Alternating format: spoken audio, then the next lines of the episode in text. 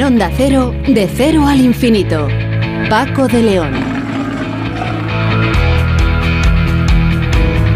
Señoras y señores, muy buenas madrugadas y bienvenidos a esta cita semanal que tenemos aquí en Onda Cero, en este programa diferente para gente curiosa ya cuando está terminando el mes de octubre. Bueno, vamos a empezar hablando hoy de una de esas enfermedades que podemos denominar fastidiosas, el síndrome del intestino irritable, que es la segunda enfermedad crónica que más afecta a la calidad de vida de los pacientes después de la migraña. Para ello contaremos con la presencia del doctor Javier Santos, que es director del Grupo de Fisiología y Fisiopatología Digestiva del Complejo Hospitalario Valdebrón de Barcelona y experto además de la Fundación Española de Aparato Digestivo, que nos dará todos los detalles sobre esta enfermedad.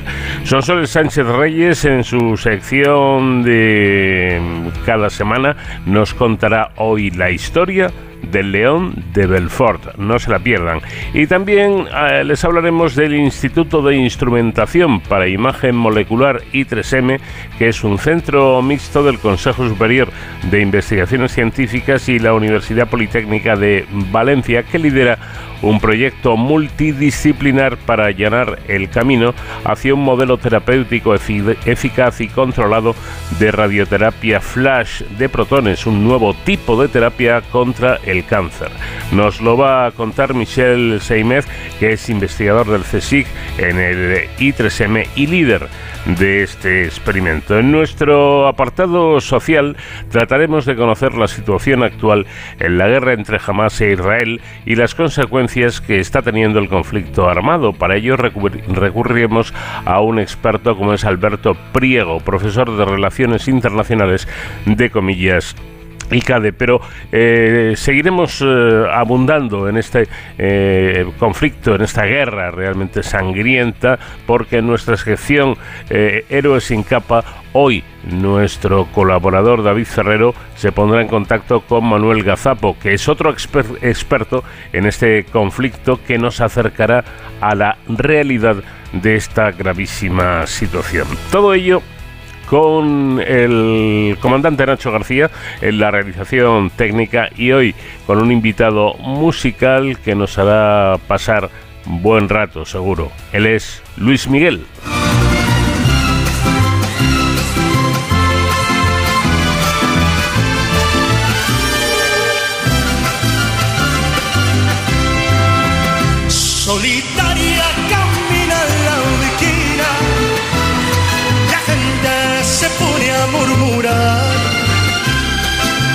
Dicen que tiene una pena, dicen que tiene una pena que la hace llorar.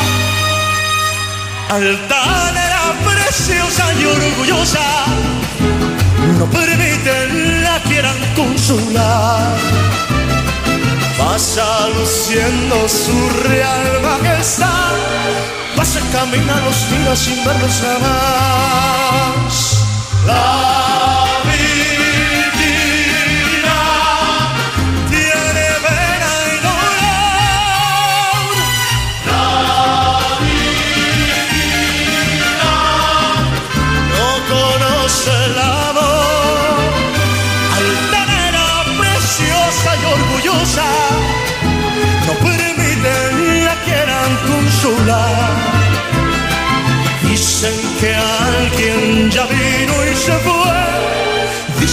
Dicen que pasa las noches llorando por él. ¡Mi mariachi!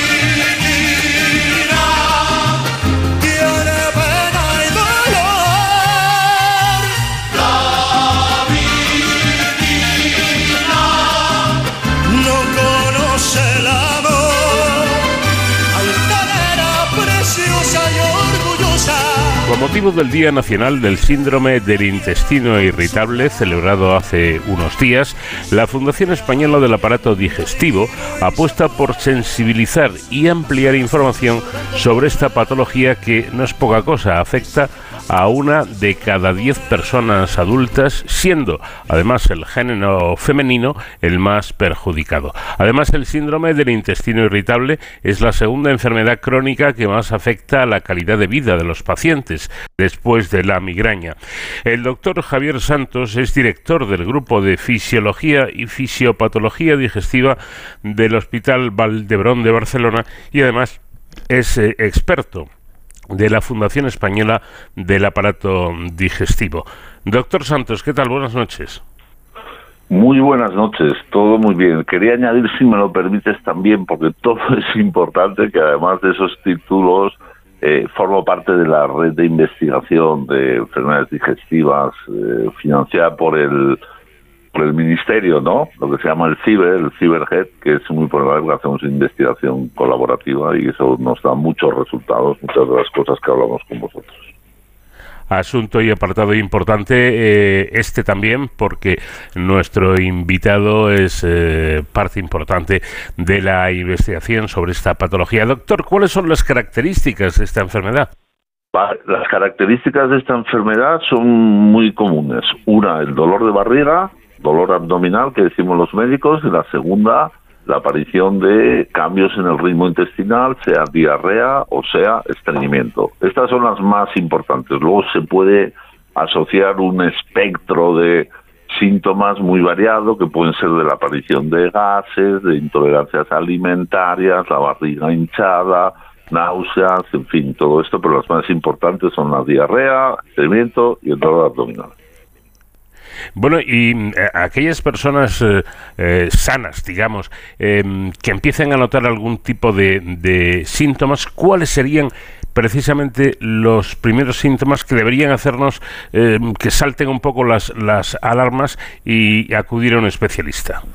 Bueno, pues yo, yo creo que una de las características fundamentales es la cronicidad o la recurrencia. Eso quiere decir que no es un episodio aislado, hoy me duele la barriga dos días, la semana que viene me vuelve a doler, la siguiente me vuelve a doler, luego estoy una semana sin dolor y luego al cabo de tres o cuatro semanas me vuelve a doler. Cuando se repiten los episodios, ¿no? Y no, no hay una explicación fácil para entenderlo, yo creo que ahí es, llega el momento de consultar. Todos entendemos que los cuadros agudos que duran una o dos semanas y luego se resuelven, pues probablemente no necesitan más atención, pero estos cuadros recurrentes son los que realmente deben saltar un poco las alarmas. Eh, me ha llamado la, atención que parece ser que esta enfermedad afecta más a, mujeres que a hombres. ¿Se sabe la causa? Esa es una pregunta muy buena, muy buena, muy buena. o sea, realmente sí que sabemos que hay una, un predominio, no es un predominio avallazado, quiero decir que es una enfermedad que hay tres mujeres afectadas por cada un hombre o un hombre y medio, para que nos hagamos una idea, ¿no? Y realmente no sabemos cuál es la causa. Siempre se ha postulado que hay factores hormonales, porque es verdad que las mujeres, las mujeres en torno a la menstruación suelen tener más dolor abdominal y eso puede ser un componente, pero realmente la causa última la desconocemos. Hay una predisposición genética también, pero que tampoco en principio es diferente entre hombres y mujeres, o sea que no, no acabamos de entender. Y lo mismo pasa con los tratamientos. ¿eh? Probablemente los tratamientos que tenemos que aplicar a las mujeres y a los hombres no son exactamente los mismos, porque no tenemos la misma respuesta. O sea que son áreas que están abiertas de, de nuevo a la investigación. Y, hay, doctor, una edad más o menos concreta en la que eh, aparece la, la enfermedad o, no es así? Bueno, mira, eh, clásicamente siempre se ha dicho es una enfermedad de las edades medias de la vida, eh, que empieza a partir de los 18 años y, y, tiene el pico máximo en, digamos, entre los 20, los 30 y hasta los 45. Pero se mm. puede afectar todos los grupos de edad. De hecho, cada vez hay más evidencia de que en niños a partir de los 2, 3, 4 años eh, se está apareciendo una epidemia también de niños con intestino irritable y luego en los adultos mayores de 45 años también puede debutar la enfermedad, pero lo normal es que a partir de ciertas edades, 50, 60, la sintomatología de la enfermedad, digamos que se apacigua, ¿no? Y entonces los síntomas, aunque pueden estar presentes, ya no son tan crónicos, no son tan, tan duraderos. Los, eh, los casos de, de esta enfermedad van, van en aumento en los últimos años o no? Ya, esto eh, otra muy buena pregunta, realmente sí, la, la, la, respuesta es que sí, van en aumento y van en aumento con la asociación, además con otras enfermedades. ¿no? Eh, nosotros estamos, por ejemplo, haciendo un proyecto que lideramos aquí en el, en el Valle Brón, que es un proyecto europeo financiado por la Comisión Europea, en el cual lo que tratamos de saber se llama Proyecto Discovery. Y en este proyecto lo que tratamos es de saber porque esta enfermedad del intestino irritable se asocia con más frecuencia con otras enfermedades como son la fibromialgia o la fatiga crónica o trastornos mentales como la ansiedad y la depresión, porque vemos que cada vez todas estas acciones son más frecuentes, ¿no?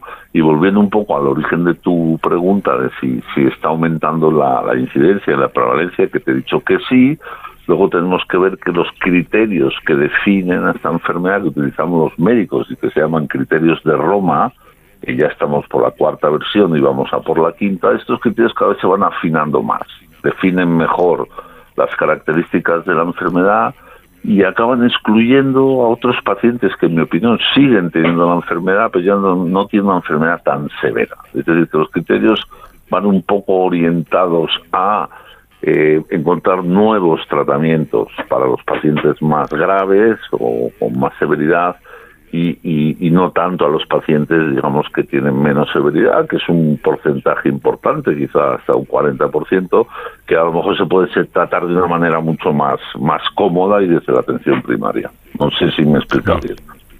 Sí, yo creo que sí. Eh, ¿Cuál, ¿Cuál sería la, eh, si es que hay una, eh, la causa de, de, la, de la enfermedad en cuestión? Vale, la causa, otro de las grandes preguntas del millón. la causa en realidad, mira, hemos avanzado, diría, en las dos últimas décadas enormemente en el conocimiento del origen de la enfermedad, ¿no? Sabemos que es una enfermedad que tiene un cierto carácter inflamatorio, en el intestino hay inflamación de la, de la mucosa intestinal, eh, hay afectación del sistema nervioso, hay afectación de, de, la pared del intestino, es más permeable.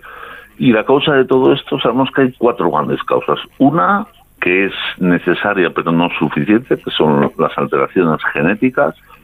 Hay docenas de alteraciones genéticas que se han descrito en esta enfermedad, afectación de, la transmisión nerviosa. Sabéis que el, intestino y el cerebro están comunicados y entonces esa transmisión de, señales de, abajo arriba y de arriba abajo está alterada por ciertas alteraciones genéticas, pero esas alteraciones genéticas pueden afectar a muchas funciones del aparato digestivo. Eh, aparte de eso, hay yo diría que tres grandes factores que pueden desencadenar la enfermedad. Una es el estrés psicosocial, este está muy claro. Hay un porcentaje muy elevado de pacientes que tienen esta enfermedad que sufren estrés psicosocial y esto altera el funcionamiento del intestino y en personas susceptibles genéticamente pues puede detonar la aparición de la enfermedad. Segundo factor muy importante es la dieta, la alimentación, ¿eh? en relación directa con el funcionamiento del intestino, pues la alimentación sana, saludable, previene de alguna manera desarrollar la enfermedad, y cambio la alimentación moderna, el fast food, eh, los procesados, todo esto es tremendamente eh, deleterio para, para el funcionamiento del intestino. El uso de antibióticos también es otro factor. ¿no? Entonces dirías que son las tres claves y luego las infecciones. ¿eh? La aparición de infecciones, de las infecciones gastrointestinales, la, la, gastroenteritis común es un factor que en personas predispuestas puede hacer que hasta un 10% de las personas desarrollen esta enfermedad. Bueno, incluso hablan ustedes, doctor, de, de las eh, eh, infecciones, distintos tipos de infecciones como, como eh, posible causa de la enfermedad y en ese sentido hay que decir que han observado muchos casos de nuevos pacientes tras haber padecido previamente la, la COVID-19. Es decir, que existe una relación también. Sí, sí, eh, hace, hace de nuevo dos décadas que esto está se ha evidenciado en, pues, en grandes brotes infecciosos que ha habido en países como Estados Unidos, Canadá, en España. Tuvimos hace unos, unos años uno muy importante en Cataluña, cuando hay estas cohortes de pacientes, es decir, que se afectan 2.000, 3.000, 4.000, 20.000 pacientes, eso nos ha permitido determinar la, la potencia que tienen las infecciones para desencadenar este tipo de enfermedades. ¿eh?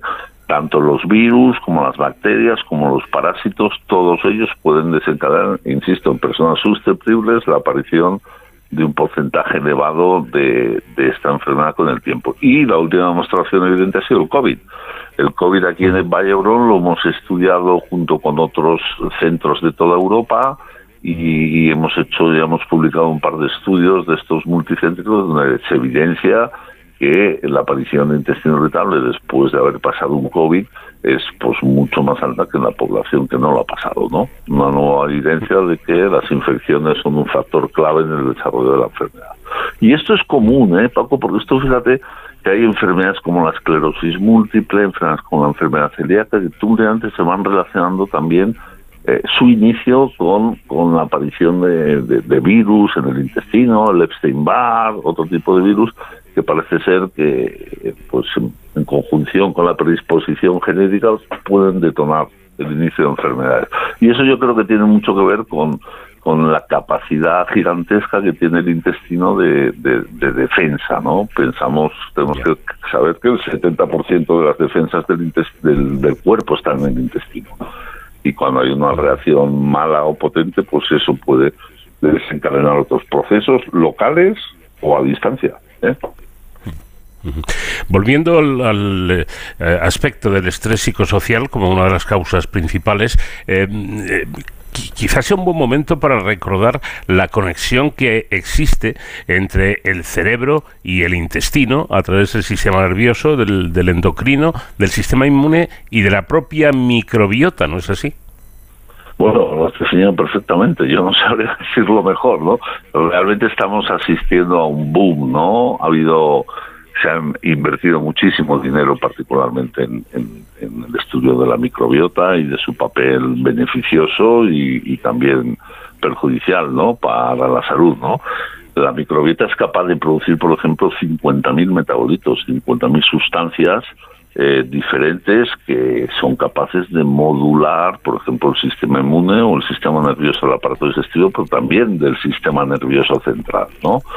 El, el sistema inmune, ya he dicho antes que es tremendamente potente, tremendamente vasto, es un sistema inmune que está preparado, debería estar preparado para reconocer lo propio de lo ajeno y cuando se pierde esa capacidad de, diferenciar lo propio de lo ajeno es cuando empezamos a tener problemas y se producen respuestas inflamatorias inadecuadas y poco controladas, ¿no? Y luego el sistema nervioso, pues sobre todo a través del nervio vago, pero conecta físicamente el sistema nervioso del intestino con el sistema nervioso central, tanto la médula espinal como el cerebro, de tal manera que es bueno, me gusta contar algunas anécdotas, pero el intestino, por ejemplo, tiene receptores para, para el gusto, tiene receptores para, para el olfato, o sea, el intestino es capaz de oler, es capaz de, de sentir, sabe diferenciar, por ejemplo, los azúcares simples de los edulcorantes, o sea, algo que, dices qué sentido tiene si, si los edulcorantes son de este siglo. Bueno, pues eso quiere decir que el intestino está en evolución y, y que realmente es una herramienta muy poderosa y su conexión con el sistema nervioso central es, es, muy importante y nos explica muchos de los fenómenos que podemos ver en estos pacientes. Y estamos hablando, doctor Santos, de una enfermedad crónica o, puede tener cura. Bueno, actualmente la definición dice que es una enfermedad crónica y recurrente, pero lógicamente la esperanza que tenemos es, de poder llegar a curar a estos pacientes. De todas maneras, el mensaje, mi mensaje es un mensaje de, gran esperanza, en el sentido de que hoy en día podemos tratar la mayor parte de los enfermos de una manera eh, que, que recuperemos esa calidad de vida tan deteriorada y que puedan hacer una vida prácticamente normal, con algunas limitaciones, dependiendo un poco de la severidad, pero pero yo creo que este, este es el mensaje actual, el mensaje en el que estamos trabajando para el futuro es evidentemente la curación o la remisión, es decir, poner los síntomas que desaparezcan durante periodos muy prolongados de tiempo, que pueden ser años, ¿no? Ahora se está trabajando, pues, por ejemplo, con los trasplantes fecales, que ya nos dan una esperanza para que estos pacientes pueda, pueda cambiar un poco la historia natural, pero hay muchas otras terapias que se están desarrollando eh, con ese objetivo de, bueno, o de curación o de remisión prolongada. Em, a mí esto me, parece eh, un aspecto fundamental, ¿no? Porque esta patología, eh, si no se trata, puede resultar incómoda, incluso bastante invalidante. Pero me quedo con eso, doctor. Con el tratamiento adecuado, los pacientes pueden llevar una vida prácticamente normal, ¿verdad? Sí, esa es, esa es la idea, porque realmente eh, hay muchos estudios del impacto económico, del impacto social, que es, que es enorme. ¿eh? Enorme primero porque estamos hablando de una población eminentemente joven, eminentemente en edad laboral y que tienen dos factores eh, que están muy bien estudiados. Uno es el presenteísmo laboral, eso quiere decir que van a trabajar pero no rinden bien en el trabajo porque no se encuentran bien. Imagínate tú o yo con dolor de barriga todos los días cómo trabajaríamos de bien, ¿no? Y además tenemos que ir corriendo al váter porque porque porque tenemos ganas de, tenemos diarrea, ¿no? Entonces es obvio que eso eso consume recursos sanitarios, consume recursos personales, afecta a la vida social de las personas y tenemos que trabajar muchísimo para para ayudar a toda esa gente que está tan afectada y que eh, a, veces está un poco estigmatizada, ¿eh? Lo quería decir porque son eh, los propios pacientes a veces les da como vergüenza decir que tienen esta enfermedad porque no se sienten entendidos ni por sus propios familiares, ni por a veces por los médicos, ni obviamente por la sociedad y esto esto les crea un estigma y esto tenemos que eliminarlo, no puede ser. No, y, me parece que llevan toda la razón, eh, porque mm, yo conozco un caso de una persona cercana con este problema y me comentaba que en, cualquier actividad social, como puede ser ir a un teatro, a un cine, a un restaurante, esta persona que padece esta enfermedad, eh, lo primero que hace es localizar el cuarto de baño, porque no sabe en qué momento va a tener que utilizarlo. Sí, sí, sí, sí, Fíjate que hay una iniciativa, yo creo que es aquí en Cataluña, pues no sé si está extendida a todo el Estado, no me acuerdo exactamente el nombre, pero, bueno, la iniciativa afecta a los pacientes que tienen enfermedad inflamatoria intestinal, colitis, los Crohn. Estos pacientes tienen como, como un carnet por el cual pueden acceder a todos los eh, baños públicos, me refiero baños de restaurantes, baños de de que están en la calle, ¿no? De los bares, eh, sin tener que hacer ninguna consumición, precisamente por esa urgencia que tienen. Y eso queremos extenderlo también a este tipo de pacientes, porque sabemos que es un problema para ellos. Efectivamente, problema, problema ya más serio. Insisten ustedes, doctor, en la dieta como factor fundamental. Eh, ¿Cómo ha de ser? ¿Ha de ser una dieta diferente al de otras personas o, cómo ha de ser? Bueno, yo creo que hay periodos en los que debería de ser normal. ¿eh? Es decir, igual que el resto de otras personas, pero de otras personas que hagan dietas sanas. ¿eh? O sea, esta es un poco la idea. Eh, cada vez trabajamos más con, con nutricionistas, ¿no? Porque creemos que, que es, que es muy importante la dieta. ¿Por qué? Porque la dieta tiene potencia antiinflamatoria, es capaz de regular la microbiota, el uso, como sabéis, de ciertos alimentos prebióticos, puede favorecer el crecimiento de ciertas bacterias buenas, estabilizar la microbiota, eso ya es muy importante para el funcionamiento del intestino, ¿no? Luego hay otras, eh, otros alimentos, digamos, que llevan eh, pues, pues una cantidad elevada de, sustancias que están identificadas normalmente con, con una E, que es el, el, aditivo alimentario, pero que son surfactantes o que son surfactantes, me refiero que son como una especie de detergentes que se utilizan en la industria alimentaria y que a veces pueden perjudicar también a, a estos pacientes. Estos son lo que llevan habitualmente los alimentos que son muy procesados. Pues esos son alimentos que recomendamos que no los consuman. ¿no?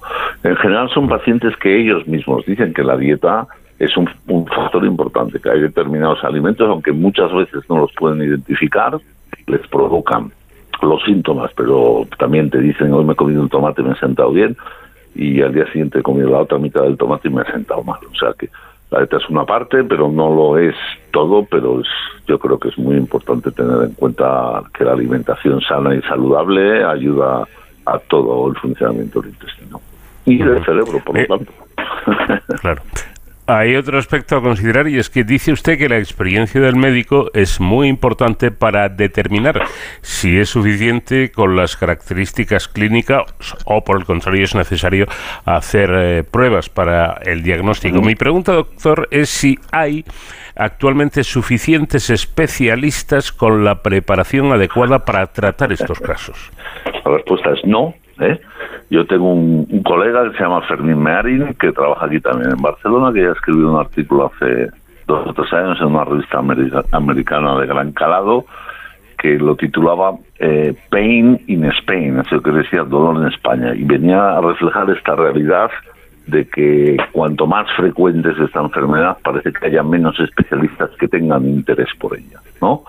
Es una enfermedad, como hemos comentado durante toda esta charla, muy compleja, muy heterogénea. Los pacientes a veces son diferentes.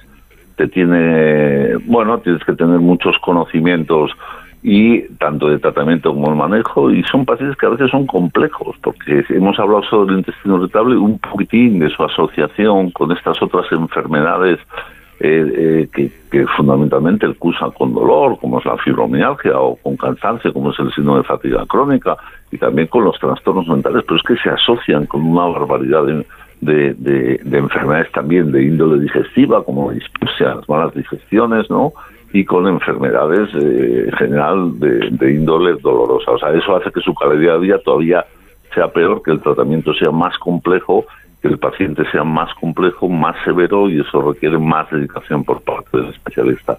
Y honestamente, hay un grupo, el grupo español de, de bueno, neuro, de neurogastroenterología y motilidad, que se llama CENEM, ¿no? que es una asociación en la que estamos unos 400 especialistas no todos médicos, sino también hay investigadores, ¿no? Y es una, bueno, es como un núcleo muy importante mantener porque estamos conectados además con Europa y con Estados Unidos y eso nos permite pues estar al día, pero no hay suficientes especialistas interesados en esta enfermedad y eso a veces también estigmatiza al paciente, ¿eh? y lo tengo que decir con honestidad, a veces tú vas a ver a un médico de aparato digestivo y te dice esto no es un problema digestivo, es un problema psiquiátrico, es un problema mental o es un problema, esto claro, para el paciente es, eh, devastador, ¿no? O sea, que ese primer contacto con el paciente para generar eh, empatía es, es muy, muy valioso y a veces no, no siempre es así. Bueno, por aquello de terminar con optimismo, hay que señalar que el síndrome del intestino irritable es una de las enfermedades en las que más se ha avanzado en su conocimiento y tratamientos en los últimos años, gracias precisamente a la investigación. Y usted, como eh, señalaba al principio de esta entrevista, es eh, coordinador del proyecto Discovery. ¿Y en qué consiste este proyecto? Bueno, mira, esto después de muchos intentos en Europa, pues eh, creamos como una red de trabajo. Esto pues, ha, tardado unos siete u ocho años en generarse, ¿no? Eh, una red de trabajo en Europa con grupos clínicos en diferentes universidades y hospitales por toda Europa y grupos de investigadores. Entonces, a lo largo de los años hemos ido pidiendo ayudas a Europa, a la Comisión Europea, hay una, unas becas, el programa H2020 que seguramente mucha gente ha oído eh, hablar de él, que es un, un programa que financia, que pone mucho dinero para la investigación médica, ¿no? Y entonces dentro de este programa, bueno, pues tras dos, dos intentos, este era el tercero, eh, nosotros aquí en el Hospital Vallebrón tomamos el liderazgo y junto con el servicio de psiquiatría, el doctor Ramos Quiroga, la doctora Amanda eh, Rodríguez, pues eh, dijimos, vamos a por ello, ¿no? Y bueno, solicitamos la beca, nos la es la primera vez que se financia un proyecto de gran calado en la Unión Europea para estudiar el síndrome intestino irritable, nos han dado 6 millones de euros, eh, estamos en la fase final ya de análisis de resultados, hemos sido capaces de, de reclutar pues 850 pacientes en toda Europa, eh, en, como, he dicho, en diferentes países, ¿no? Y ahora, bueno, pues vamos a analizar los resultados. Los resultados tenemos muestras para microbiota, muestras para estudios genéticos, tenemos muestras de sangre para estudios de inflamación, tenemos biopsias de tejidos, de colon, ¿no? Eh, tenemos modelos animales para intentar reproducir los síntomas, por ejemplo, con el trasplante fecal. Es un proyecto muy, muy eh, integrador y que busca precisamente entender por qué se asocian de manera tan frecuente estas enfermedades, los trastornos mentales, la fatiga crónica, el intestino irritable y la fibromialgia, porque pensamos que hay un nexo común para todos, que es el aparato digestivo. Y eso, mm, si es así, pues esperamos encontrar claves para poder diagnosticar de manera precoz estas enfermedades, porque también creemos que el tratamiento precoz puede prevenir la aparición de las enfermedades o como mínimo un desarrollo más, más severo de las mismas. Luego que pretendemos era una red europea, eh, unas, eh, unos criterios consensuados para tratamiento y manejo de estas enfermedades, bueno, los médicos siempre queremos muchas cosas, muchas cosas, luego los políticos y los eh, y los que hacen, digamos, la política, pues bueno, pues bajan un poco nuestras expectativas, pero bueno, yo creo que eso es bueno, que sigamos optando a estos programas de investigación de calidad que al final van a resultar beneficiosos para nuestros pacientes que sin duda son el centro de nuestras expectativas. Bueno, pues doctor Javier Santos, director del Grupo de Fisiología y Fisiopatología Digestiva del Valdebrón de Barcelona, experto de la Fundación Española de Aparato Digestivo y uno de los eh, expertos de este proyecto de, investigación Discovery. Muchísimas gracias por habernos atendido y esperemos que esta charla sirva para divulgar una enfermedad un poco, bueno, pues que está ahí, ¿no? Como en la trascienda, que el propio paciente a veces, como nos indicaba nuestro invitado, siente una especie de vergüenza por confesar que la padece y, esperemos que se siga avanzando en esto y que se mejore la vida de las personas que, que padecen este síndrome del intestino, del intestino irritable. Doctor Santos, muchas gracias.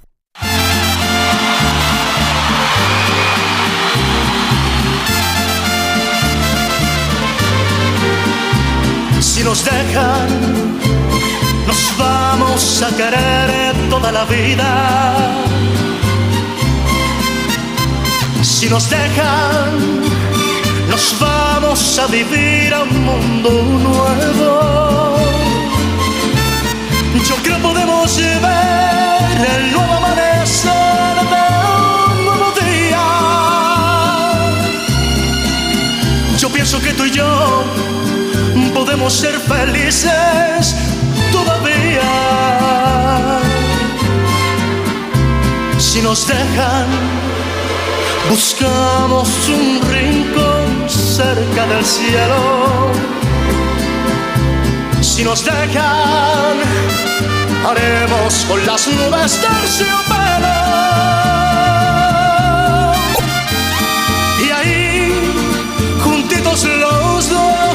Cerquita de Dios será lo que soñamos. Si nos dejan, te llevo de la mano, corazón, y ahí nos vamos.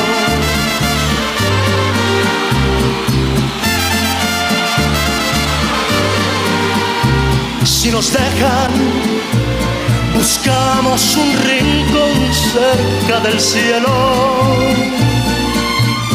Si nos dejan, haremos con las nubes terciopelo. Y ahí, juntitos los dos, cerquita de Dios, será lo que soñamos. Si nos dejan, te llevo de la mano, corazón, y ahí nos vamos. Si nos dejan, de todo lo demás nos olvidamos. Si nos dejan, si nos dejan. Vamos de cero al infinito en onda cero. Paco de León. Esta noche Sonsoles Sánchez Reyes quiere llevarnos a una bonita región francesa para hablarnos de una famosa estatua que marca en esta ocasión nuestro paseo por la historia. Sonsoles, ¿qué tal? Buenas noches. Muy buenas noches, Paco. Bueno, una estatua que se ha hecho conocida eh, mundialmente. Vamos, si te parece, ya con los datos. En el invierno de 1870, en el marco de la guerra franco-prusiana, la localidad francesa de Belfort, en la región de Borgoña, Franco-Condado, fue sitiada por tercera vez en su historia. El heroísmo de sus defensores hizo que poco después de terminar la contienda, saldándose con la derrota de Francia, Bartoldi, el gran escultor, autor de la célebre Estatua de la Libertad norteamericana, realizase un impresionante monumento conmemorativo en Belfort que ha influido hasta en el emblema de una famosa marca de automóviles.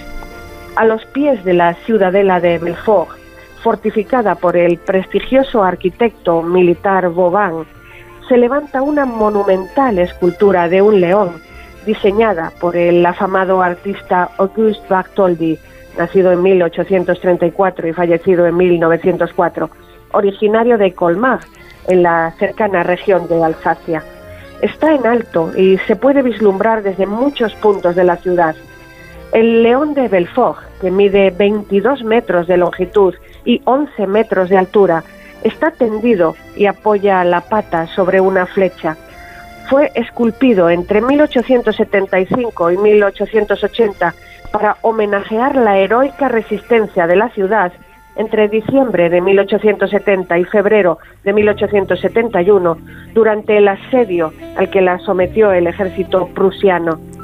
Esta denodada lucha de la localidad mantuvo a Belfort francesa tras el armisticio, a diferencia de Alsacia, que pasó a anexionarse a Alemania. El héroe del sitio de Belfort fue el coronel Aristide d'Anfer Rochefort, nacido en 1823 y fallecido en 1878, que se ganó el sobrenombre de El León de Belfort. El león es un animal de fuerte arraigo en la tradición del Franco Condado, al estar representado en su escudo. Este año, 2023, se conmemora el bicentenario del nacimiento de Danfer Rochefort con una exposición de alto valor simbólico en el Museo de Historia de Belfort, ubicado en pleno corazón de la ciudadela, que recopila objetos relacionados con la defensa de la ciudad durante el asedio y efectos personales del coronel. Nacido en Saint-Méchant du Sèvres, Dent Rocho era el mayor de los dos hijos de un recaudador de impuestos. Hizo sus primeros estudios en su ciudad natal y los secundarios en los institutos de Toulouse y Poitiers. En 1842 fue admitido en la École Polytechnique, donde se graduó en 1845 en la rama de ingeniería. Ingresó en el ejército con el grado de segundo teniente. Como oficial, se distinguió en la expedición a Roma en 1849 y fue herido en la guerra de Crimea en 1855. Sirvió también en las campañas en Argelia de 1860 a 1864. Se casó en 1852 en Montbéliard con Pauline Suglot, matrimonio del que nacieron dos hijos. Denfer Houchot y su esposa eran protestantes de firmes convicciones. En 1863 fue nombrado comandante encargado de las obras de refuerzo de la fortificación de Belfort. Los trabajos estaban lejos de estar terminados cuando en 1870 estalló la guerra entre Francia y Prusia. En ese momento, Denfer Houchot fue ascendido a coronel y gobernador de Belfort.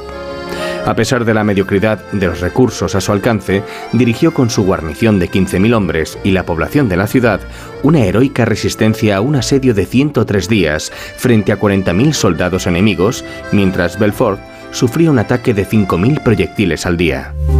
El 18 de febrero de 1871, pero solo por orden del Gobierno de Defensa Nacional francés que había acordado el armisticio, accedió a salir Belfort con sus tropas y armas, evitando así una derrota. Nunca capituló. La gesta del coronel Denfer Rochefort salvó el honor de una Francia humillada por la derrota de Sedan y la rendición de Bessin en Metz. elegido diputado en la Asamblea Nacional por el Alto Rin en febrero de 1871, Denfert Rochefort dimitió en marzo con motivo de la votación que aceptó la cesión de Alsacia-Lorena a Alemania. En julio de 1871 fue reelegido por la circunscripción de Chagan-Inferieur. Derrotado durante la designación de senadores permanentes en 1875, obtuvo escaño de diputado por París en 1876 y de nuevo en 1877. Murió menos de siete meses después, en Versalles, el 11 de mayo de 1878. El héroe de Belfort fue enterrado en el cementerio de la localidad vecina de Montbéliard al acabar la Primera Guerra Mundial en 1918, con la victoria y recuperación por parte de Francia de sus provincias perdidas en 1871, Alsacia y Lorena, la República honró al coronel Danfer Rochereau, inscribiendo su nombre en el Panteón de París. El 5 de diciembre de 1871, el Ayuntamiento de Belfort organizó un concurso público de proyectos para erigir un monumento a la memoria de las víctimas del asedio de Belfort, que estaba muy reciente, apenas unos meses atrás. Se daba como ubicación la pradera Gaspar, al este de la ciudad, cerca de la Puerta del Balón, que sirvió como lugar de enterramientos durante el asedio. Pero el alcalde, Edouard Meny, recibió solo dos propuestas, sin que le convenciera ninguna. Entonces se dirigió al célebre escultor Frédéric Auguste Bartholdi para encargarle directamente el trabajo. Bartholdi, que había luchado en 1870 como ayudante de campo de Garibaldi y enlace del gobierno francés, tenía un gran apego a la única gran ciudad alsaciana que quedaba francesa después del Tratado de Frankfurt de mayo de 1871 por patriotismo, se comprometió a realizar gratuitamente el trabajo conmemorativo de los defensores de Belfort. En carta del 16 de marzo de 1872, Bartholdi insiste en la importancia de su ubicación. El monumento debe estar en un lugar destacado e identificado de la ciudad. Y define así su proyecto. Representa en forma colosal un león agosado, acorralado y terrible.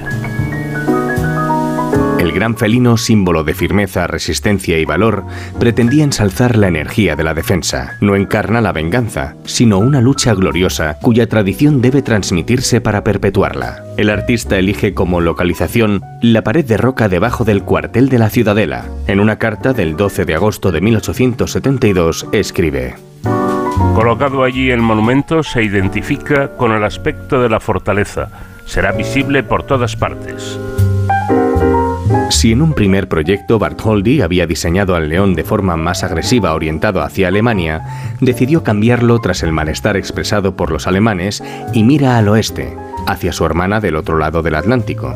La obra de Bartholdi que Francia regaló a Estados Unidos en honor al centenario de su independencia, la Estatua de la Libertad, que aunque en el momento de creación del león ya había sido concebida, no se terminaría hasta cinco años después que este. Tras su viaje a Egipto, donde quedó fascinado por las esfinges, Bartholdi estudia meticulosamente la anatomía felina, en particular en el Jardin des Plantes de París, donde dibuja leones. Finalmente el modelo sería Brutus, león del domador Jean-Baptiste Pesson. La estatua está realizada en piedra arenisca rosa de los Bosgos, incluyendo su pedestal. Para conseguir unidad con la ciudadela circundante, Barjoldi prefirió la arenisca rosa en lugar de la piedra blanca originalmente prevista. La roca detrás del monumento fue cortada para que la obra destacase mejor. Los bloques de arenisca fueron tallados individualmente con martillo y cincel. Luego, trasladados bajo la ciudadela de Belfort, se ensamblaron elemento por elemento con las grúas de la época sección del Museo de Historia de Belfort recorre el proceso de génesis y desarrollo del proyecto escultórico. Un rumor popular sostiene que el león no tiene lengua, pero no es cierto. Para sufragar los costes de materiales y trabajadores, se lanzó una suscripción popular que fue un gran éxito. El escultor creó numerosos modelos en yeso y bronce con una preocupación constante por la precisión y variaciones hasta encontrar la posición definitiva del animal. La pata delantera derecha aplasta una flecha rota, detenida, que simboliza el ataque prusiano contenido por la heroica resistencia de Belfort. El modelo final, en yeso, de un tercio de su tamaño, fue terminado en septiembre de 1875 en el taller de Bartholdi en Montrouge, al sur de París. La capital francesa, fascinada durante su presentación en la Exposición Universal de 1878, adquirió el modelo para reproducirlo en cobre repujado y erigirlo con 4 metros de altura y 7 metros de largo en la plaza parisina que llamará Danfer Rochefort en 1880 en honor al héroe. Este no es el único león mimético con el de Belfort. Existe otro a escala desde 1897 en Montreal, Canadá, que además es una fuente.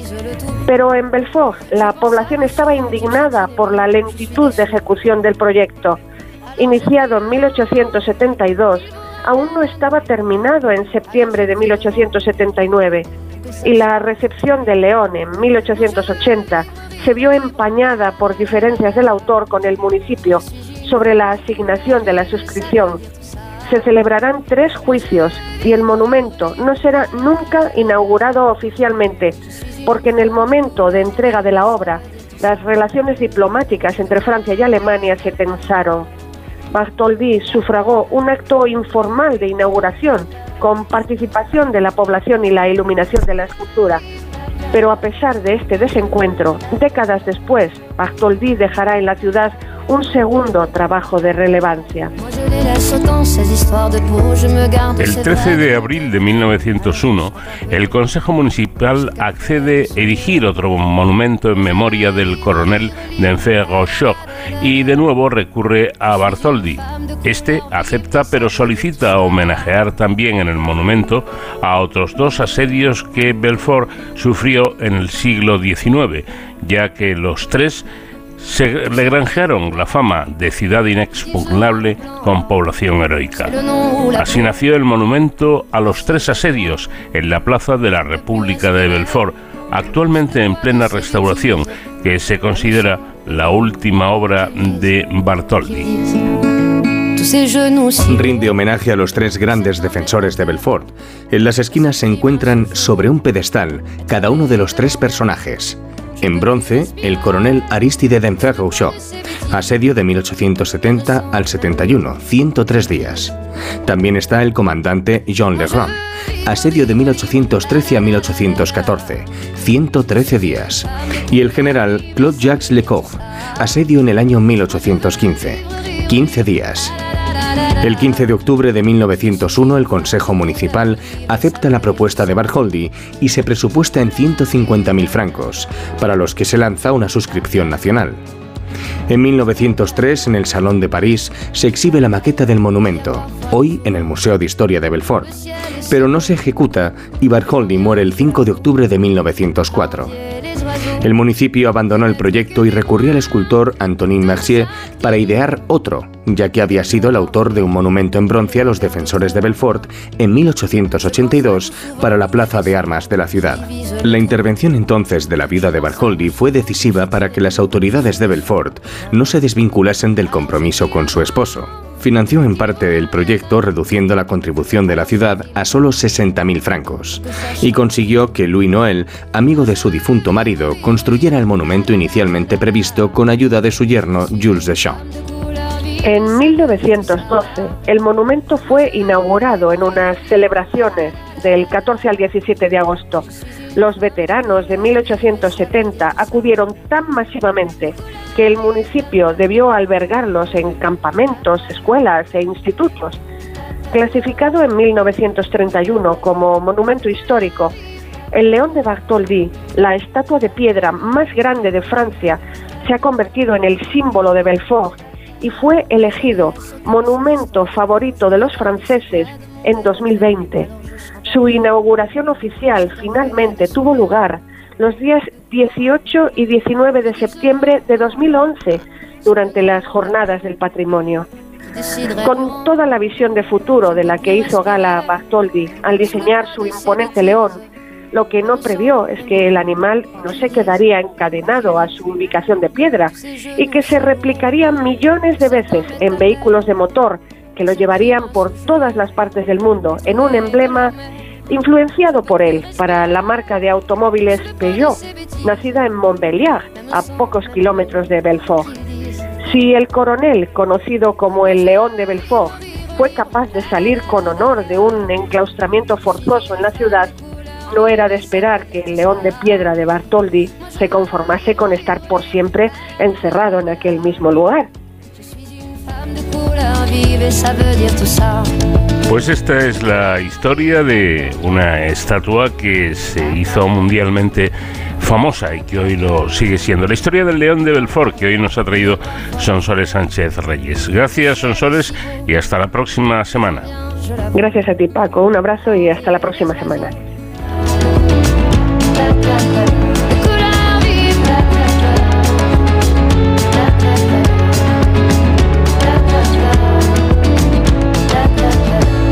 Cero al infinito.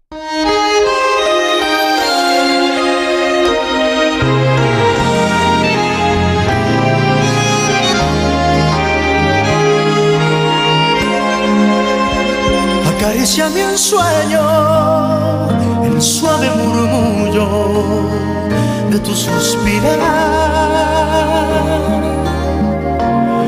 Como ríe la vida si tus ojos negros me quieren mirar.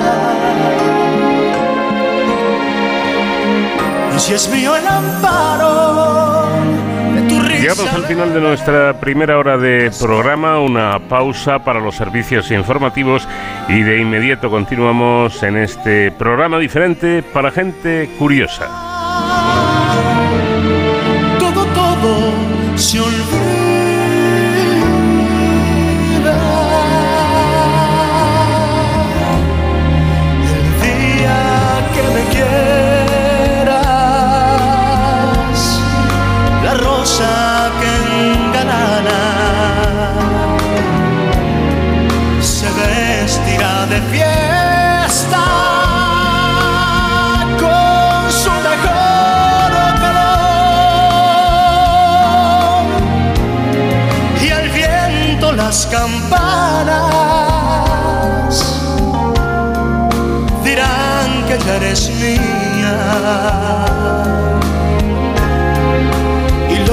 Las fontanas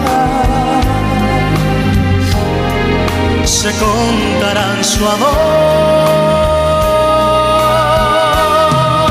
La noche que me quieras desde el azul del cielo. Las estrellas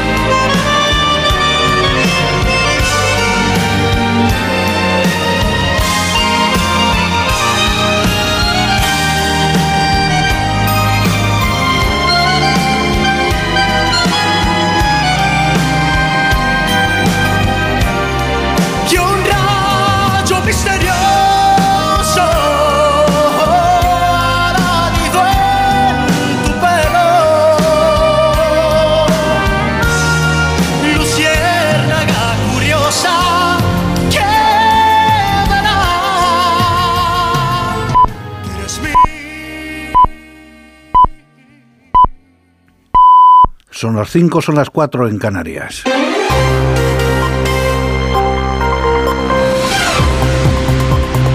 Noticias en Onda Cero.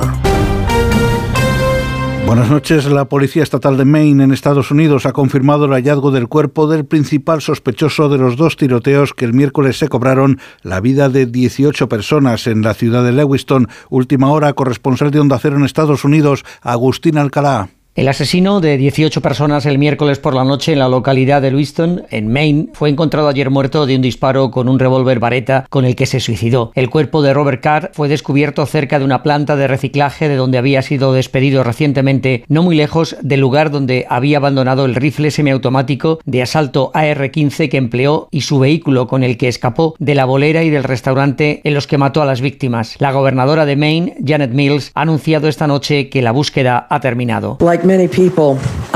Creo que comparto el alivio con muchas otras personas de que Robert Carr ya no es esta noche una amenaza para nadie. Robert Carr ha muerto. Robert Card is dead. Más de 350 agentes del orden buscaban al autor de la mayor matanza hasta ahora en Estados Unidos, en lo que va de año, en la que también resultaron heridas 13 personas. La Asamblea General de Naciones Unidas ha aprobado una resolución no vinculante presentada por los países árabes para pedir una tregua humanitaria inmediata, duradera y sostenida en la franja de Gaza. El representante permanente de Israel ante la ONU, Gilad Erdan, ha tildado de vergüenza la votación y ha asegurado que este espectáculo prueba que Naciones Unidas trágicamente está comprometida a no prevenir sino a asegurar las atrocidades perpetradas por Hamas. Por su parte, el portavoz palestino ha agradecido a los estados que han votado a favor de la resolución que, como ha indicado, ratifica la posición de la mayoría del mundo en apoyo de la gente palestina y que la causa palestina todavía goza de un alto estatus por todo el mundo. El presidente del Gobierno en funciones y líder socialista Pedro Sánchez preside hoy la reunión del Comité Federal del PSOE encargada, entre otros asuntos, de convocar la consulta a la militancia socialista sobre el acuerdo de gobierno con Sumar. En la reunión de este sábado también se van a escuchar voces críticas de la dirección del partido sobre la amnistía a los independentistas catalanes. El líder del PP, Alberto Núñez Feijóo, ha asegurado en Canal Sur que el Estado de Derecho en España está amenazado y que la amnistía no tiene cabida en la Constitución. Yo ayer he estado en Bruselas, he comentado efectivamente que en mi opinión el Estado de Derecho en España está amenazado y he comentado lógicamente que la amnistía no, no tiene cabida en la Constitución, que la amnistía supone borrar delitos cometidos y supone además borrar la malversación de fondos públicos de varios centenares de personas que utilizaron dinero de la Generalitat para organizar referéndums ilegales. La vicepresidenta primera del Gobierno y ministra de Asuntos Económicos en funciones, Nadia Calviño, ha afirmado en Radio Nacional que hay margen para que las entidades financieras y energéticas que están presentando resultados mil millonarios estos días realicen una mayor aportación fiscal a la que efectúan actualmente. La noticia que hemos tenido del crecimiento en el tercer trimestre, igual que el dato de la EPA de ayer, eh, lo que confirma es la fortaleza de la economía española.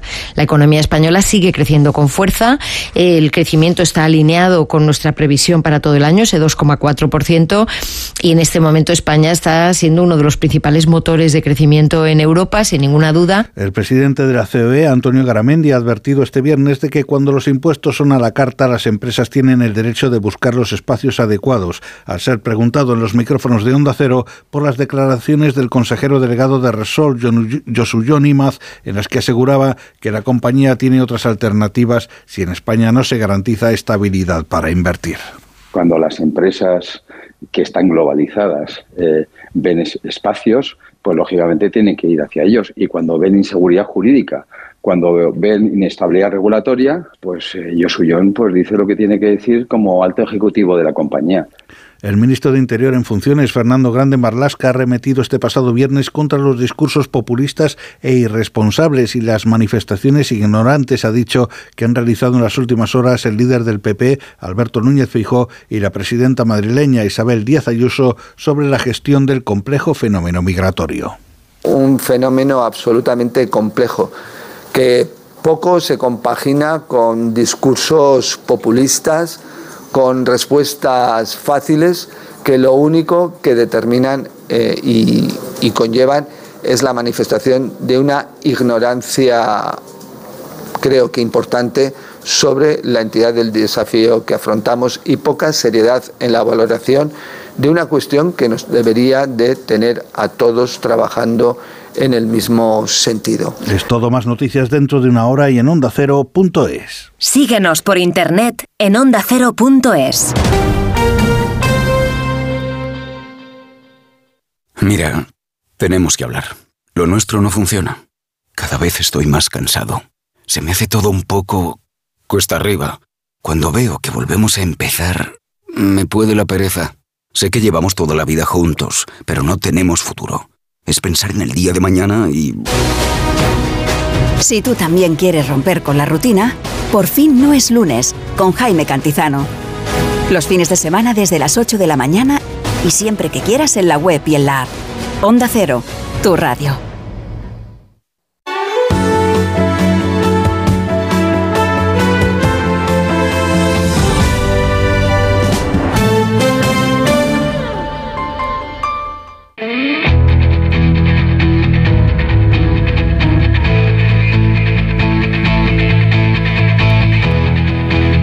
En Onda Cero, de cero al infinito. Paco de León.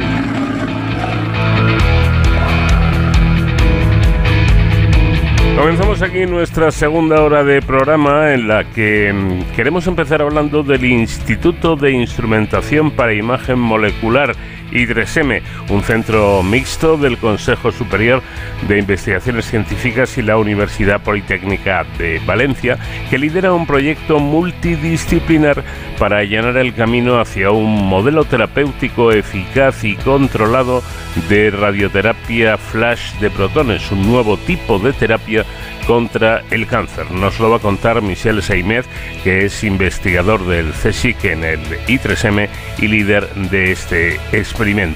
Y la segunda parte de la primera hora la vamos a dedicar a ese tremendo conflicto bélico, esa eh, sangrienta guerra que está teniendo lugar entre, entre Hamas e Israel, en nuestro apartado dedicado precisamente a las situaciones que tienen que ver con eh, lo más cercano a nosotros. Queremos saber cómo está la situación, eh, qué está ocurriendo y cuáles son las previsiones. Y para ello vamos a recurrir a un experto como es Alberto Priego, profesor de Relaciones Internacionales de Comillas y CADE. Y también en nuestro apartado dedicado a la seguridad y emergencias eh, Héroes sin capa con David Ferrero, hoy nos pondremos en contacto con Manuel Gazapo, que es otro experto en este conflicto sangriento que nos va a acercar a la realidad de esta gravísima situación. Y por supuesto seguiremos disfrutando del sonido de nuestro invitado musical esta semana, que no es otro que Luis Miguel.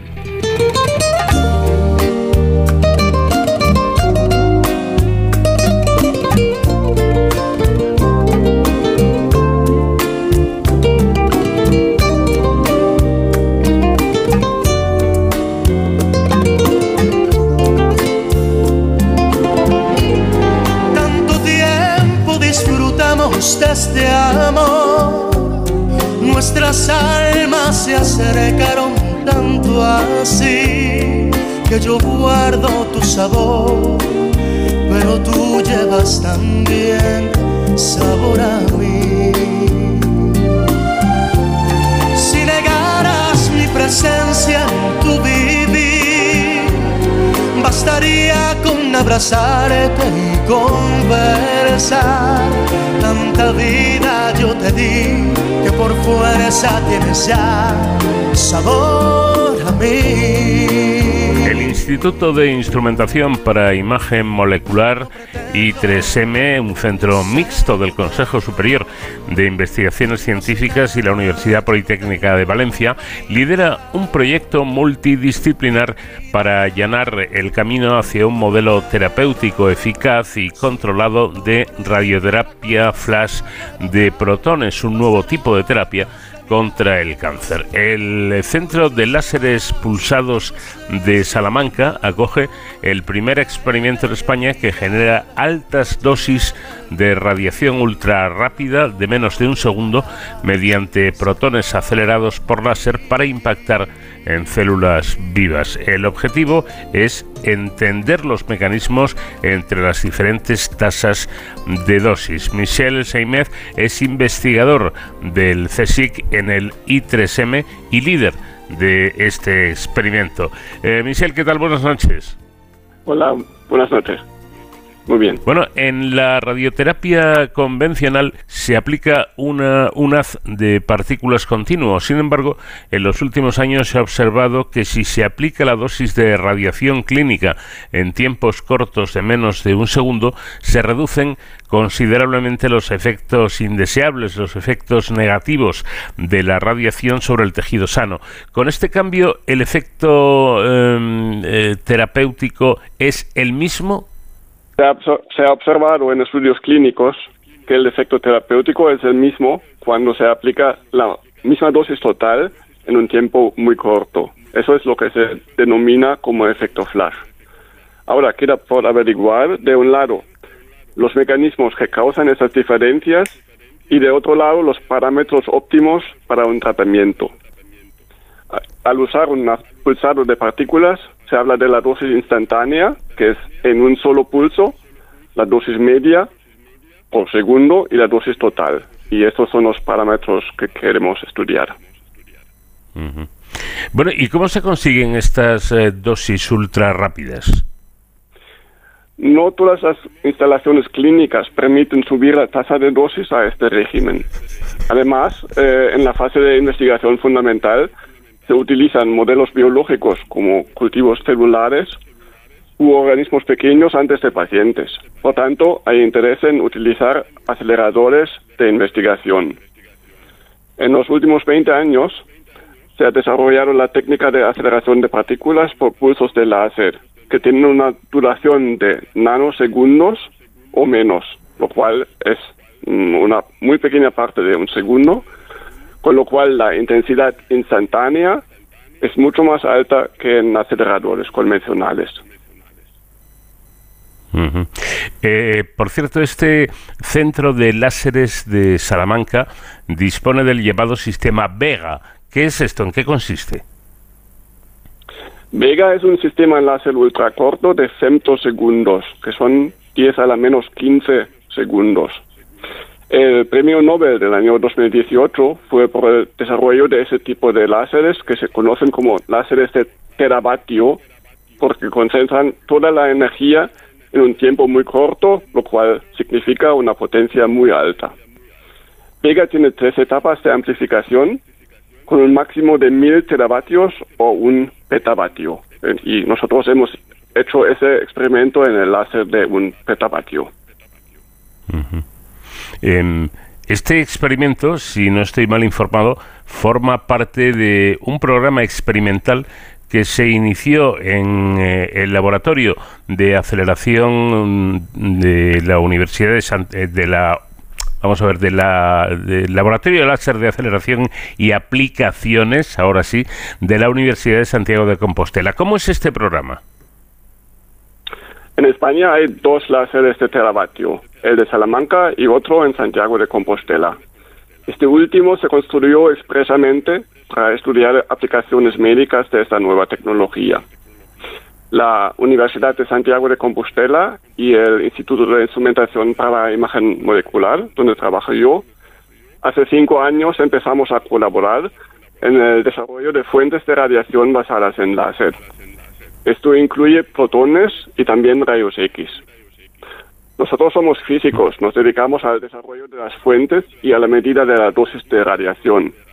Eh, pero para la manipulación de cultivos celulares hemos establecido una colaboración con el Instituto de Investigación Sanitaria, el IDIS, de Santiago de Compostela. Ellos son los que preparan las muestras, las llevan al L2A2 para la irradiación y luego analizan los efectos celulares. En Salamanca hemos colaborado igualmente con el Instituto de Biología Funcional y Genómica.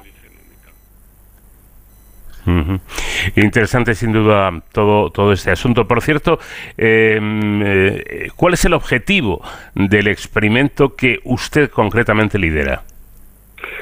En primer lugar, estudiar posibles diferencias entre efectos celulares causados por fuentes de radiación basadas en láser y las clínicas convencionales.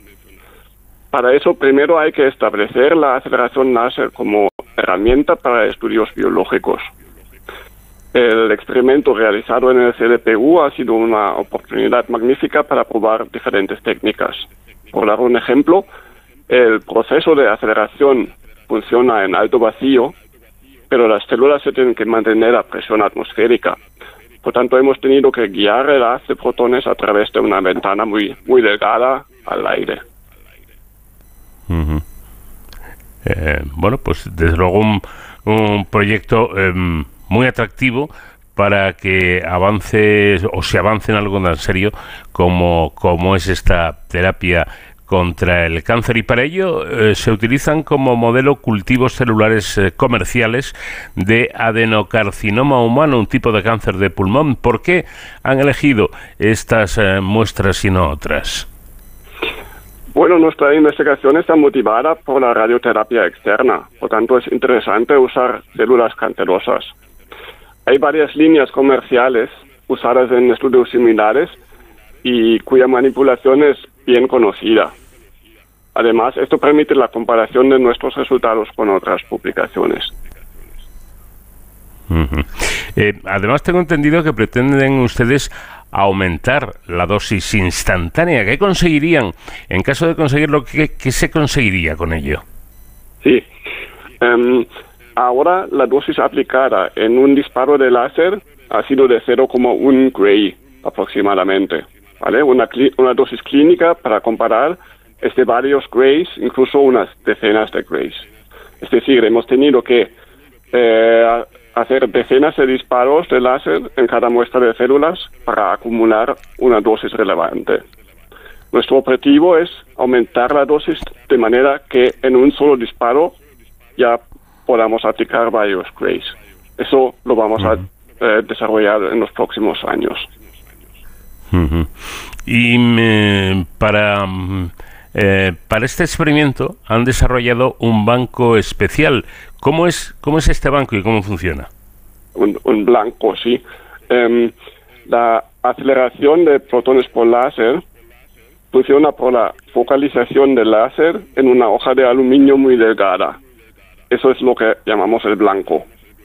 Eh, esta hoja se tiene que posicionar de manera muy precisa dentro de unas micras en el foco del láser. Y además, ese blanco se destruye en la interacción con el láser, es decir, hace falta una hoja fresca para cada disparo. La Universidad de Santiago de Compostela ha desarrollado un sistema de posicionamiento 3D que permite colocar hasta 800 hojas individuales de manera automática eh, y además dentro del vacío. ¿Y, y cómo creen ustedes que podría eh, que podrían eh, conseguir aumentar la, la dosis instantánea? Pues en los próximos años quiero usar lentes magnéticas para focalizar el haz de protones. Em, eso es una técnica mm, conocida de aceleradores convencionales y mm, estoy estudiando su implementación en nuestro experimento. Eh, otra cuestión importante es eh, saber cómo afectaría este logro, en caso de conseguirse, a la acción terapéutica de la radioterapia. ¿Sería más eficaz? Mm, por lo menos tendría menos efectos secundarios. Eh, lo que se ha observado hasta ahora en algunos estudios clínicos es esto que el efecto terapéutico sigue siendo el mismo, que es lo deseado, es decir, matar el tumor, eh, pero que los efec- efectos en la piel o en otros órganos, cercanos es inferior.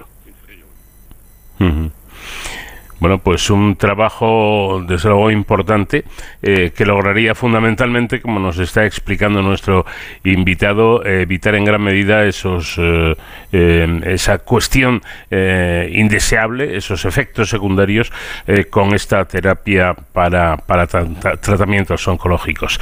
Pues Michel Seimed, investigador del CSIC en el IDRESM y líder de este experimento, le agradezco mucho que nos haya atendido. Muy buenas noches. Muchas gracias a usted. Hasta luego.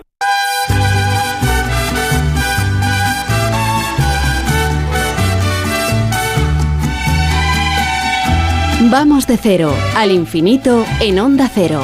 Paco de León. Sabes mejor que nadie que me fallaste.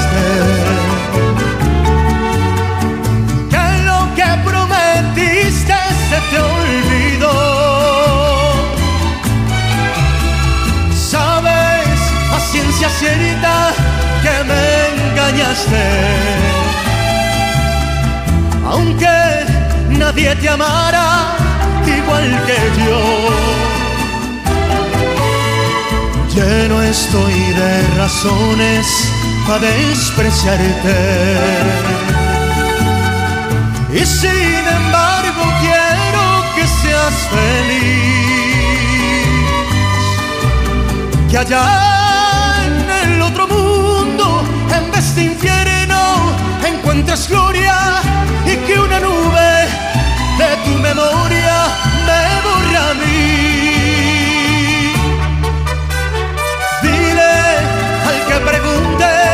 que no te quise.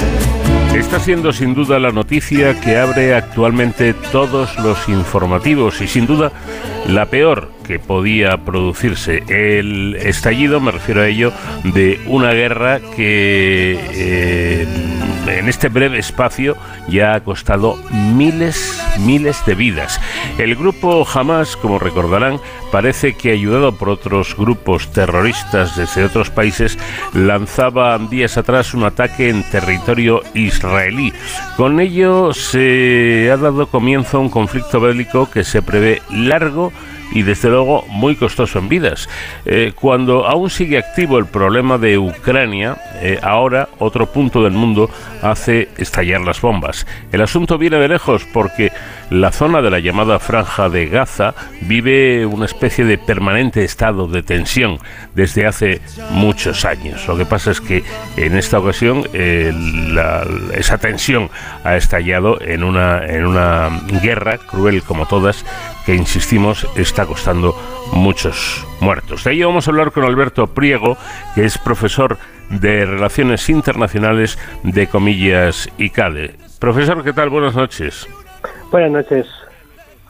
Bueno, la pregunta que yo creo que se hace todo el mundo, que nos hacemos todos, es cómo hemos podido llegar eh, o cómo ha podido llegar esta, esta zona del mundo a esta situación tan límite.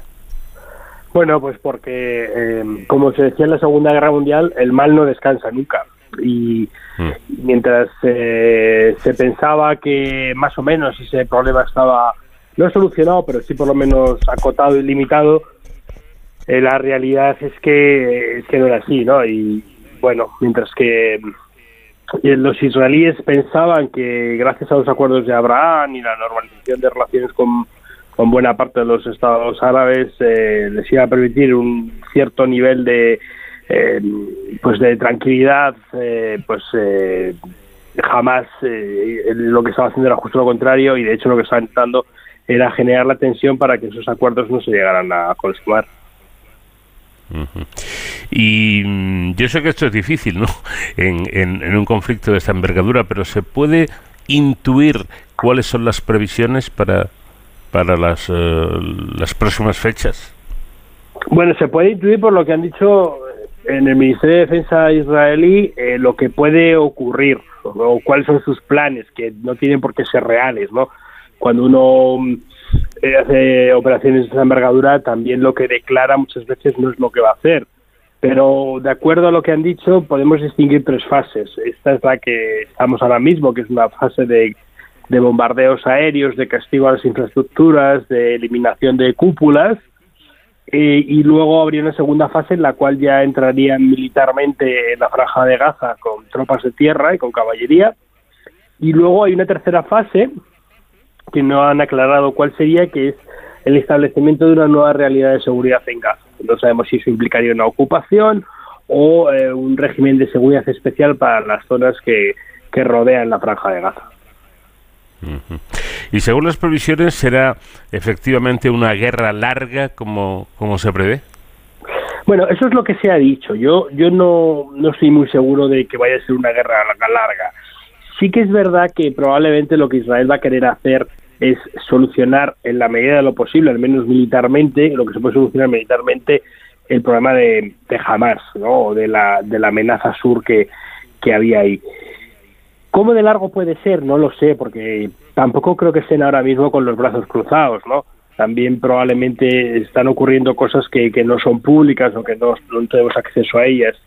Eh, Israel es un, es un estado que tiene un ejército muy muy potente y que está acostumbrado, o se los tiene acostumbrados a llevar a cabo operaciones muy brillantes y que son impensables. Por ejemplo, me viene a la cabeza la operación de Entebbe, en la que rescatan a los secuestrados eh, en un avión de Air France que derivan a, Uganda y ellos envían un avión militar, los rescatan, los meten en su avión y los llevan a Israel. Eh, vamos a ver qué es lo que ocurre, porque a lo mejor cualquier día pues nos sorprenden con una liberación de rehenes, ha habido incursiones en la franja de Gaza eh, para intentar rescatar a, alguno de los rehenes.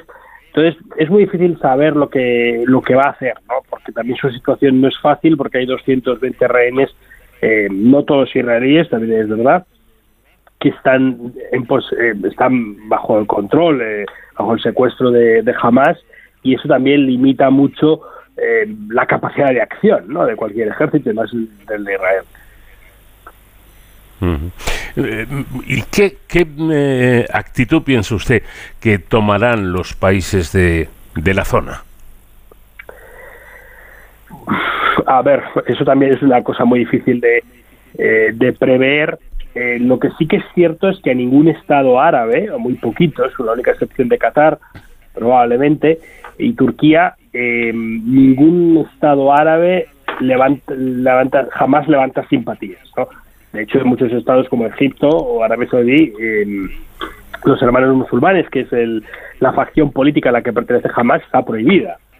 Entonces, eh, Egipto tiene un problema gordo, porque de Egipto se espera cierta cooperación con Hamas y, Egipto ha dejado muy claro que no quiere ninguna cooperación con Hamas, que no quiere abrir el paso de Rafah, que no quiere aceptar refugiados, porque teme que pueda ocurrir lo que le ocurrió al Líbano cuando los refugiados eh, palestinos salieron huyendo de Jordania por la represión de las fuerzas jordanas.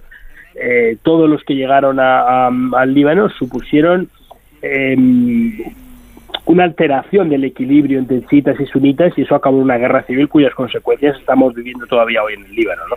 Entonces Egipto ha dejado muy claro que no quiere que haya un flujo de refugiados eh, y prácticamente ningún Estado árabe quiere, quiere aceptar eh, gazatíes, no solamente porque entre los gazatíes eh, puede haber miembros de Hamas que tengan planes eh, secretos o, o planes subversivos para con sus gobiernos, sino porque una población de un millón de habitantes eh, pues puede alterar los equilibrios regionales de estos estados que son siempre muy inestables. Eh, Arabia Saudí está guardando un silencio eh, llamativo. Es verdad que parece que ha paralizado, al menos por la vía formal, las conversaciones de normalización con Israel, pero tampoco está haciendo eh, una ostentación de su liderazgo regional. Y luego, pues, eh, lo que más está hablando más que los, eh, los estados son, son los grupos terroristas y los actores no estatales. Hoy mismo eh, hay una reunión en, en, en, Beirut de Hezbollah, la Yihad Islámica y Hamas, que son tres grupos terroristas que actúan alrededor de Israel y esos son los que parece que tienen una posición más clara. Los estados se están decantando menos, es verdad que todos llaman al, pues a, la, a la mesura, a a una cierta proporcionalidad, lo cual es también bastante difícil de establecer, pero no hay una posición muy, muy clara como pudo haber eh, en otros momentos de, de la historia, eh, como puedan ser por las, las cuatro guerras entre Israel y los países árabes. Eh, quería insistir yo en el asunto de los rehenes, que me, parece de vital importancia. Que, ¿Qué papel jugarán eh, en, este conflicto estos rehenes en, manos del, grupo terrorista Hamas? Bueno, pues los rehenes probablemente son el principal objetivo de la operación porque eh, jamás nos tiene acostumbrados al secuestro desde su formación, dos armas, uno es el secuestro y otro es el atentado suicida. Em, y parece que buena parte del objetivo de la operación era la captura del máximo número de rehenes para luego canjear. Está hablando de 5.000, más o menos de prisioneros eh, que estarían en cárceles israelíes a cambio de los de los eh, de los 222 o 220 ya eh, ciudadanos de distintos países que están secuestrados en, en Gaza. Em, para todo el mundo un, un, rehén es muy difícil para cualquier Estado, pero para Israel es especialmente, porque son especialmente cuidadosos con la seguridad de sus ciudadanos. Eh, he comentado el caso de Entebbe, pero ha habido algunos casos de secuestros de soldados pues en los que Israel ha llegado a entrar en la franja de Gaza para recuperarlos, o en, o en el sur del Líbano pero es una cantidad muy grande, son muchísimos, son 220 eh, que de hecho han ido creciendo, empezaban por 130, 150 y ya parece que van por 220. Eh, eso probablemente está limitando mucho la capacidad de reacción de Israel. Es decir, no es lo mismo poder entrar, eh, aun, cuando asumas que vas a tener bajas entre tu población, entre, tus fuerzas, en una zona en la que no hay eh, rehenes, que una que la situación actual en la que pues eh, hay un número de rehenes muy elevado. Eso debe estar condicionando mucho la, situación y probablemente la va a condicionar. El precedente tenemos eh, hace unos años, en 2011, si no estoy equivocado, cuando se secuestró un soldado israelí, estuvo cuatro años, al final se devolvió, se cambió por mil presos de Hamas, algunos de los cuales han estado directamente involucrados en ese atentado. Yo creo que ese, esa posición de Israel no la va a adoptar de nuevo. Creo que no, no lo sé, a lo mejor me equivoco. No quisiera estar en el pellejo del primer ministro, ni del ministro de Defensa, ni ninguno de los ministros de Israel. Creo que no la van a adoptar porque el coste político sería muy elevado. Pero también es verdad que ellos tienen eh, la obligación moral y política para con sus ciudadanos, ¿no? en Israel eh, hay incluso una canción que dice eh, ningún judío se queda atrás. Ese, ese sentimiento de protección del Estado para con los judíos en cualquier lugar del mundo, pero especialmente si son israelíes, eh, está muy marcada en la sociedad israelí, pero, pero a veces es casi más una losa en situaciones como esta que, que algo pues que, que genere dinámicas positivas. Eh, probablemente ese es el elemento que más está pesando y por el cual eh, se está retrasando la operación. Y este, esta guerra eh, afecta eh, mm, eh, únicamente a la zona o puede tener unas implicaciones que, que, tengan que ver con, con la seguridad a nivel internacional. ¿Están, ¿Estamos en peligro los demás? Bueno, nunca sabemos si estamos en peligro o no y vivimos en una sociedad con grandes riesgos, por lo tanto siempre tenemos un peligro. Esta guerra, para mí, mi concepción de lo que está ocurriendo en el mundo es un segundo frente de lo que está ocurriendo en Ucrania. Y de hecho los ucranianos así lo viven. ¿Por qué digo esto? Porque es un intento de em, desviar la atención de Ucrania. Lo que pasa que ese intento de desviar la, la, atención eh, que ha sido buscado por, por Irán, por Rusia sobre todo, eh, creo que en el, en el frente ucraniano le está saliendo mal, porque los ucranianos están recibiendo material de largo alcance, artillería de largo alcance, que un poco aprovechando la confusión, Estados Unidos está mandando a Ucrania y de hecho está teniendo sus primeros frutos y está teniendo sus primeros avances. Y, y luego, por otro lado, em, lo que sí que está provocando es un posicionamiento de Rusia mucho más claro de lo que de lo que era. Es verdad que Rusia es el único estado eh, que ha recibido como gobierno legítimo a los integrantes de Hamas, lo ha hecho en varias ocasiones, la última en septiembre del año pasado, y Rusia eh, abiertamente apoya a Hamas. Rusia, por ejemplo, hace dos días eh, encendió una de las torres más altas de Moscú con los colores de Hamas, mientras que toda Europa está encendiendo los edificios con, con la bandera de, de Israel como solidaridad con, las eh, víctimas, con las 1.200 víctimas que ha habido, eh, Rusia no está haciendo ese gesto, ¿no? Y la, el alineamiento es muy claro. Por lo tanto, vemos que esto puede ser entendido como un segundo frente de desestabilización. Es un frente que en el que no está presente ni Rusia ni Irán, pero evidentemente la mano está detrás. Hay eh, informes que hablan de un entrenamiento por parte de guardianes de la revolución en Hamas. Sabemos que desde hace muchos años los cohetes que, y los misiles que lanzan desde la franja de Gaza son de fabricación iraní y también por financiación iraní. Pero hay algunas voces incluso que decían van más allá, cosa que yo no, no he podido cotejar, que incluso miembros de Wagner podían estar haber estado entrenando a, a los terroristas de Hamas y que incluso les habría apoyado material y militarmente a, jamás. Por eso yo digo que es un segundo frente y Biden lo ha visto así, lo dijo muy claramente, y ese segundo frente lo que nos tiene que hacer es reforzarnos en nuestras convicciones y evitar las divisiones, porque la cuestión de Oriente Medio siempre es una cuestión que genera muchas divisiones y probablemente este intento de desestabilización con esta brutalidad con el que sea con la que se ha hecho no solamente es un intento de abrir un segundo frente sino de dividir a los aliados europeos y occidentales no para unos tener una posición más cercana a Israel y otros tener una posición no tan cercana a Israel. Y eso yo creo que es un lleva ahí la mano de Rusia y la mano de Irán. Eh, da da la, la, impresión, como, como simple observador, que quien tiene un papelón en toda esta película de terror eh, es Estados Unidos, porque efectivamente, como señalaba usted hace un, instante, eh, ya tiene que eh, hacer un gasto serio en la ayuda militar a, Ucrania y ahora aparece este, este conflicto donde parece ser que, como es tradición, va a apoyar sin fisuras a, a Israel. Pero la pregunta es, ¿hasta dónde puede llegar la, la ayuda norteamericana? Bueno, Estados Unidos está haciendo lo que se espera de él, que es liderar al mundo libre. Eh, Biden, uno de los tres pilares que fijó em, en su en su política exterior era liderazgo mundial y lo está y lo está haciendo, ¿no? Eh, ¿Qué ocurre? Pues que pues que tiene muchos muchos agujeros que tapar.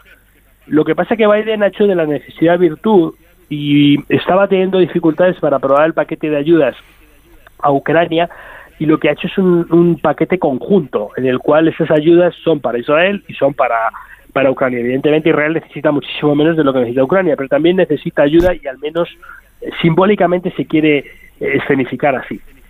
Entonces, ese, ese paquete conjunto va a tener menos dificultades a la hora de ser aprobado, porque hay unos eh, miembros de la Cámara de Representantes que están más cercanos a Israel y quizá más lejanos de Ucrania y al revés.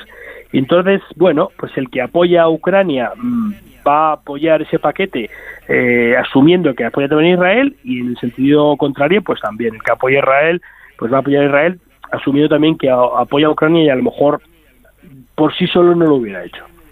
Entonces yo creo que eso es un es una buena eh, maniobra de Biden eh, que también se juega la reelección, ¿no? Esto también son puntos positivos para para para la, para la reelección, ¿no? Ahí es el, ese papel del demócrata eh, que es un guardián del mundo, que está con las democracias, que está con los aliados.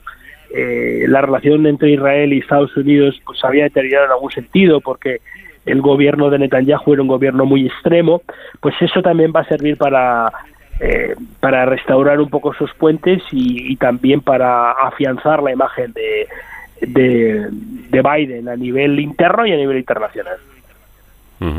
Bueno, decía hace eh, poco tiempo Pedro Sánchez que el reconocimiento oficial eh, e internacional de los dos estados sería la solución. ¿Usted cree que el presidente del gobierno español está en lo cierto? A ver, podría ser una solución a una parte del conflicto, pero no la solución absoluta. Eh, la mayor parte de la población israelí desea que haya dos estados, ¿no? Y la mayor parte de los partidos políticos israelíes desean que haya dos estados, algunos extremos no. Pero eh, no es la solución absoluta al conflicto. ¿Por qué? Pues porque asumiendo que Al-Fatah y la Autoridad Nacional Palestina eh, pues pudiera llegar a un punto en el que acepta un acuerdo definitivo de paz, con evidentemente concesiones por ambas partes. El mayor problema es jamás. Es que jamás en su carta fundacional, si no recuerdo mal, en el artículo 7, dice abiertamente que la única solución que hay es la yihad y dice algo así como y las conferencias, las reuniones, las negociaciones no serán más que pérdida de tiempo. Si jamás es un grupo, eh, podemos decir, apocalíptico, que no tiene por objetivo llegar a ningún acuerdo. Lo único que quiere es, eh, acabar con, con, uno de sus vecinos y de hecho pues su carta está plagada de elementos antisemitas, incluso asume como una fuente veraz y, y fidedigna eh, los protocolos de los sabios de, de Sion, que es un panfleto antisemita creado en la Rusia de principios de siglo, en la que se establece que el mundo está gobernado por una especie de comité sionista que no tiene más objetivo eh, que controlar el mundo. Entonces, con, con, con este negociador, porque eh, digamos que Palestina tiene al menos dos cabezas, una sería Al-Fatah y otra sería Hamas, pues es muy difícil llegar a un acuerdo. Entonces, a lo mejor eh, esta operación militar que están llevando a cabo, si consigue descabezar a Hamas y si consigue eliminarla eh, de la esfera política, pues puede ser el por decirlo de alguna forma, el inicio de, un nuevo proceso de paz. También es verdad que el propio Abbas eh, se encuentra mm, muy limitado, ¿no? Porque desde el año 2005 no hay elecciones en 2006, no hay elecciones en Palestina, ¿no? Y no hay elecciones en Palestina porque si se celebraran en Cisjordania eh, también ganaría jamás. Jamás es muy popular entre la población palestina, especialmente entre los jóvenes. Considera que los acuerdos de Oslo son traiciones y que cualquier reconocimiento a, la autoridad, a, Israel pues es una traición a la Palestina histórica, como también dice la Carta Fundacional de Hamas. Entonces, bueno, vimos una situación muy complicada en el cual hay un sustrato social, eh, especialmente jóvenes, entre los que jamás es eh, el grupo más popular y una élite política secular que podría en su momento aceptar una negociación eh, y una paz con Israel que no tiene no tiene enganche en los jóvenes y que además son muy mayores, además tiene 88 años y no tiene sucesor. Claro. Entonces, ese es un poco el panorama.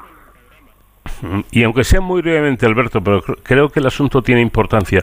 Ah, ¿Hay que diferenciar eh, lo que es Palestina de lo que es Hamas?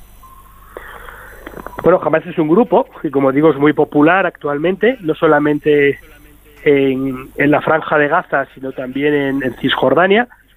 Eh, y es verdad que las primeras víctimas eh, de, de Hamas son o fueron siguen siendo, pero fueron los, los palestinos. ¿no? Lo primero que hace Hamas al llegar al poder en el 2007 es matar a 350 miembros del Fatah, que es la rivalidad o el grupo secular eh, que podría ser la alternativa.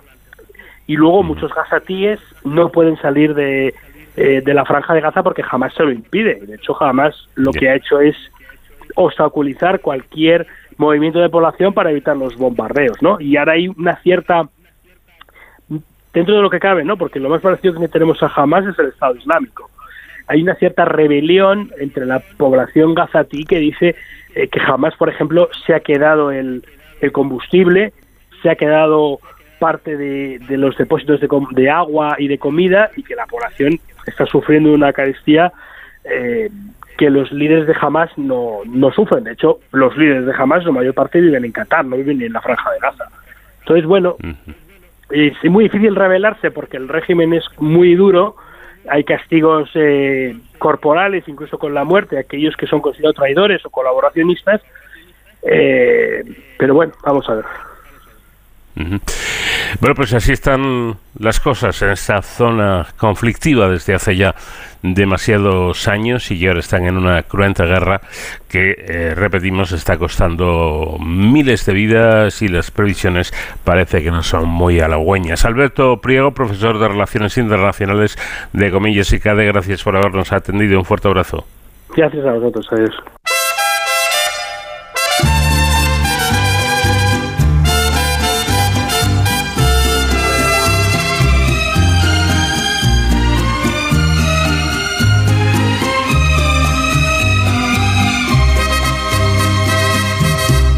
Verás que no he cambiado, que estoy enamorado, tal vez igual que ayer. Quizás te comentaron que a solas me miraron llorando tu querer. Y no me da vergüenza que aún con la experiencia que la vida me dio, a tu amor yo me aferro aunque ya no lo tengo, no te puedo olvidar. A tu amor yo me aferro y aunque ya no lo tengo, no te puedo olvidar. ¿De qué manera yo olvido? ¿De qué manera yo entierro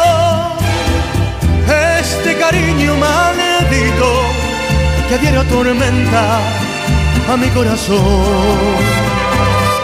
¿De qué manera te olvido? Si te miro en cualquier tú, y tú no quieres ni verme, porque te conviene callar nuestro amor.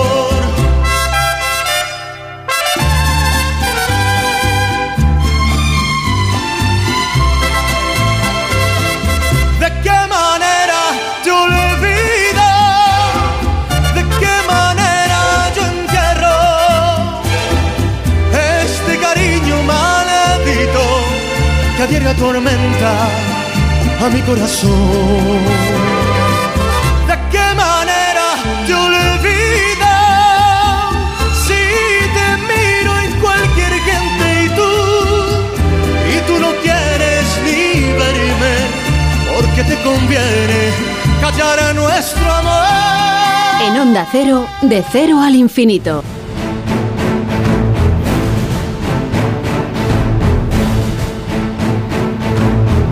Nuestro tiempo dedicado a la seguridad y emergencias con David Ferrero, hoy vamos a seguir hablando de ese conflicto en la franja de Gaza. Lo vamos a hacer con Manuel Gazapo, otro experto en este conflicto sangriento, que nos acercará a la realidad de esta gravísima situación. David, buenas noches. Pues muy buenas madrugadas, qué alegría volver a estar contigo Paco y con todos nuestros oyentes de Onda Cero después de estar alejado de los micrófonos pues, por un breve periplo por África en el que he estado colaborando con un proyecto que ya os contaré más adelante porque sí que me gustaría traerlo a, este programa. Sin embargo, y como ya saben nuestros oyentes, eh, nuestros escuchantes, aquí la actualidad manda y hemos querido hablar como no podía ser de otra forma, de la situación que se está vi viviendo en, en Israel. Primero, eh, y como esta sección se llama Héroes sin capa, eh, queremos acordarnos de los 650 héroes sin capa de nuestras Fuerzas Armadas que forman parte de la misión de paz de la ONU que evita eh, enfrentamientos en la frontera entre Líbano e Israel y que además cuenta con el mando ahora actualmente del general español Haroldo Lázaro Sáenz. ¿no? Esta fuerza internacional ha mantenido durante décadas la paz en esta zona de la región y actualmente monitoriza todo aquello que está pasando, pero sin intervenir directamente en el conflicto por el momento. Un conflicto que, como ya sabemos, se ha cobrado ya miles de vidas desde que el grupo terrorista Hamas llevase a cabo un ataque a gran escala contra objetivos militares y civiles en Israel, con la consiguiente respuesta militar por parte de las fuerzas israelíes. Para entender un poco mejor lo que está ocurriendo en estos momentos, contamos con un especialista en la materia, eh, conocido ya en nuestro programa, el señor Manuel Gazapo, que nos acompaña, es doctor en Relaciones Internacionales y director institucional de Universae. Buenas noches y bienvenido de nuevo. Muy buenas noches, un placer estar de nuevo con vosotros y estar aquí en antena, así que muchísimas gracias por invitarme una vez más. ¿Cuál es la situación eh, actual que se está viviendo en Israel y Palestina, más allá de las explosiones eh, y de los enfrentamientos que estamos viendo? Bueno, yo creo que estamos siendo todos testigos de lo que es una barbarie, de lo que es un fracaso de la comunidad internacional y de lo que es una violación absoluta de cualquier tipo de derecho humanitario, derecho internacional, etcétera, etcétera. Y no es una visión catastrofista es una visión autocrítica que todos tenemos que hacer, más allá de nuestra situación, eh, digamos, más proclive eh, hacia Israel o hacia el pueblo palestino, más allá de las circunstancias que nos puedan acercar eh, a uno de los dos contendientes, lo cierto y verdad es que aquí están muriendo civiles, aquí están muriendo inocentes, están muriendo periodistas, están muriendo activistas, miembros de ONGs, miembros de las fuerzas y cuerpos de seguridad del Estado, tanto de Palestina eh, de la Franja de Gaza como de Israel, y esto es un fracaso. Un fracaso porque es un conflicto cuasi eterno, nos lleva acompañando muchas décadas, demasiado, y nunca hemos encontrado, insisto, nunca hemos encontrado una solución pacífica a la coexistencia entre el pueblo de Israel y el pueblo palestino, y concretamente el problema que está habiendo a día de hoy en la frontera, en la franja de Gaza, que cada vez, insisto, se recrudece más. Eh, precisamente porque no hablamos de un conflicto estacional, sino que es un conflicto prácticamente permanente, como bien nos apuntaba el señor Gazapo. ¿Cuáles pueden ser los escenarios más plausibles a corto y medio plazo en este conflicto? Bueno, hemos visto que esta situación está cambiando a cada minuto, a cada hora, a cada bombardeo.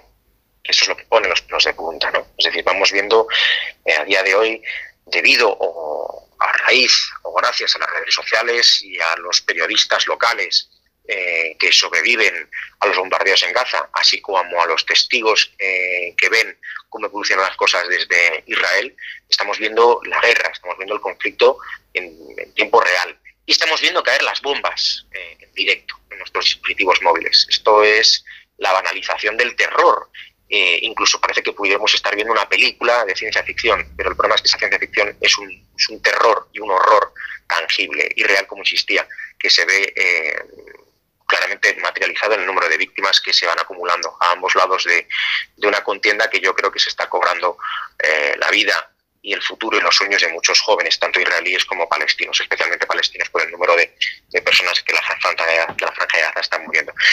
Hay gente que ha hablado de la Tercera Guerra Mundial, eh, de visiones más o menos catastróficas. Lo cierto es que el problema que estamos teniendo hoy es que este escenario puede derivar en una guerra regional, porque Irán ya se está movilizando, ha llamado hace poco tiempo a los días de la ira, estamos viendo de nuevo oleadas de atentados terroristas en el mundo árabe musulmán, también en la vieja Europa, en el viejo continente, por lo tanto, el escenario más realista, sin hablar de terceras guerras mundiales, que también vino un poco a colación de lo que estamos viviendo, que ahora se ha quedado en un segundo plano entre Rusia, Ucrania, Ucrania, Rusia, es que la situación internacional ahora está mucho más quebrada, mucho más inestable y las amenazas para la seguridad empresarial, la seguridad individual, en definitiva, las amenazas para la seguridad humana, que es lo que todo, es lo que el concepto que todo lo engloba, eh, se han visto recrudecidas. La situación es mucho más grave ahora y este conflicto no tiene visos de acabar, sino de enquistarse aún más por, eh, bueno, por los anuncios de intentar dejar plana por completo la franja de Gaza. No sé si desde su opinión o desde el ámbito de los analistas internacionales eh, ven posible algún tipo de, situación en la que la solución sea más cercana. No sé si eh, por acuerdo de la comunidad internacional o, en fin, ahora se está valorando el tema del alto al fuego, aunque vemos que no todos los países están de acuerdo con esta medida. Eh, no sé, ¿vislumbran ustedes algún tipo de resolución? Yo soy una persona que tiendo eh, a intentar reflexionar y a conversar con muchas personas por aquello que creo que no existen verdades absolutas. Ahora mismo creo que la única certeza que tengo es que no sé, y lo siento, no puedo daros luz y eh, tanto a todos los que estamos hoy conectados, a nuestros oyentes, no puedo daros luz sobre cómo se va a resolver esto. Tengo muy poca fe en ello. Es verdad que soy una persona firmemente convencida de que la diplomacia siempre acaba haciendo su trabajo, porque cualquier tipo de guerra eh, pues requiere al final de un alto al fuego, de una rendición, y ahí están los diplomáticos.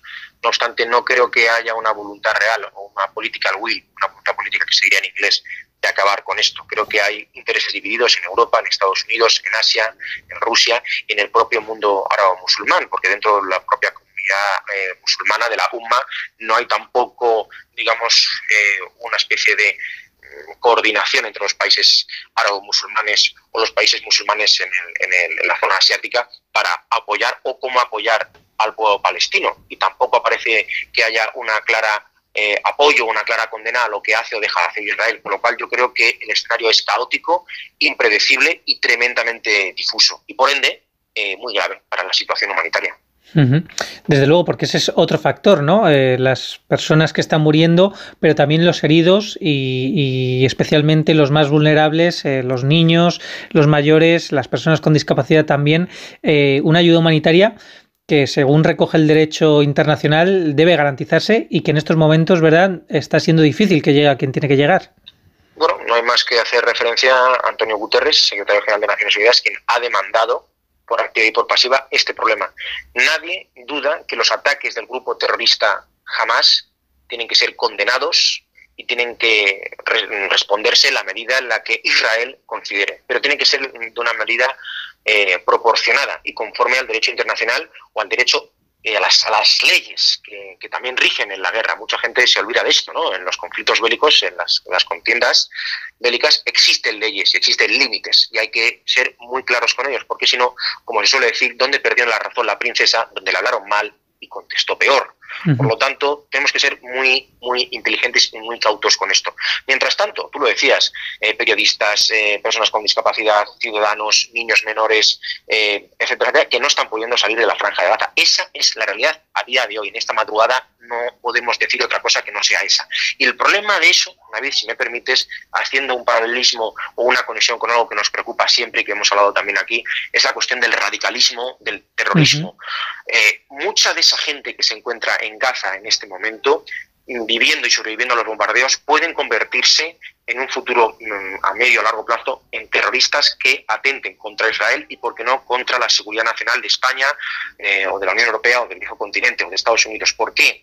No porque los gazatíes eh, sean potenciales terroristas en absoluto, sino porque cualquier sujeto, como ya hemos visto y la historia nos ha demostrado, si no llega a comprender las causas por las que se le deniega su libertad o por la que se le bombardea o por la que se le asesinan a sus padres o familiares, puede acabar vinculándose por una cuestión de, venganza eh, a un grupo terrorista o una banda del crimen organizado, como también estamos viendo en otras coordenadas tan distintas como puede ser Latinoamérica, México, Colombia, etcétera, etcétera. Entonces hay que tener mucho cuidado, hay que ver a futuro cómo estas reacciones bélicas eh, por parte de Israel, que pueden eh, comprenderse y defenderse y justificarse, a raíz de un atentado terrorista, cómo pueden incluso ser contraproducentes para el futuro de Israel o para el futuro de la sociedad internacional en un futuro insisto, porque esto puede sembrar la semilla del odio en generaciones futuras en la población de Palestina.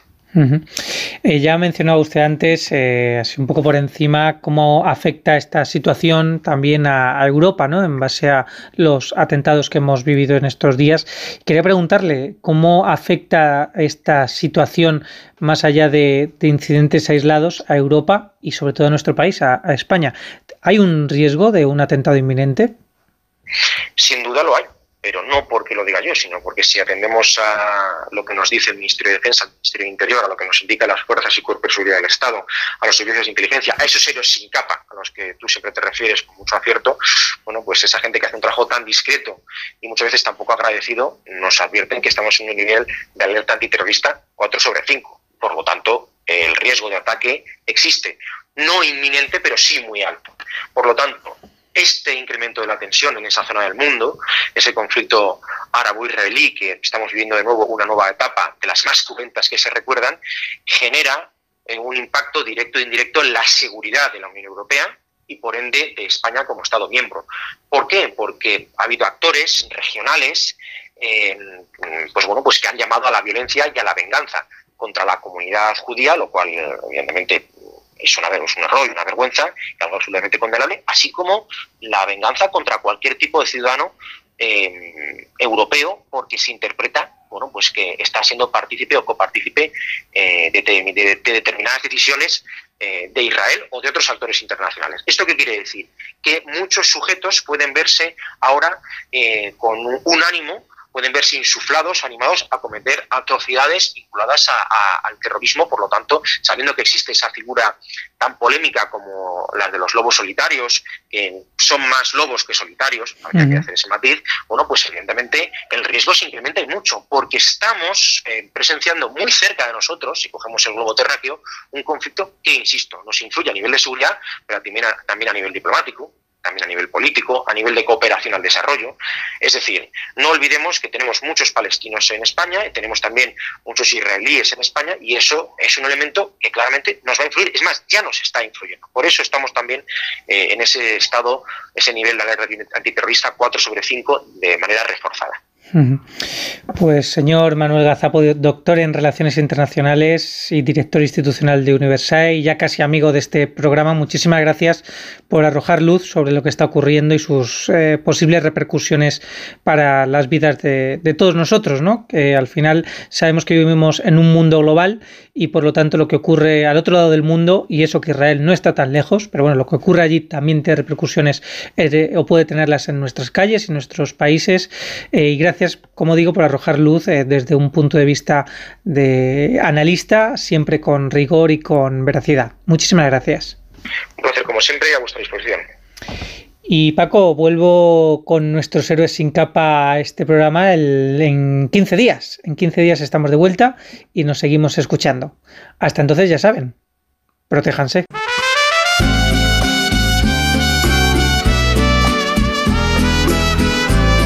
Pues sí, es hora de dar ya la media vuelta porque nuestro tiempo termina y emprendemos el camino de la despedida, pero con el firme propósito de regresar la próxima semana, siempre en este programa diferente para gente curiosa. Saludos de Nacho García, que estuvo en la producción y en el control de sonido.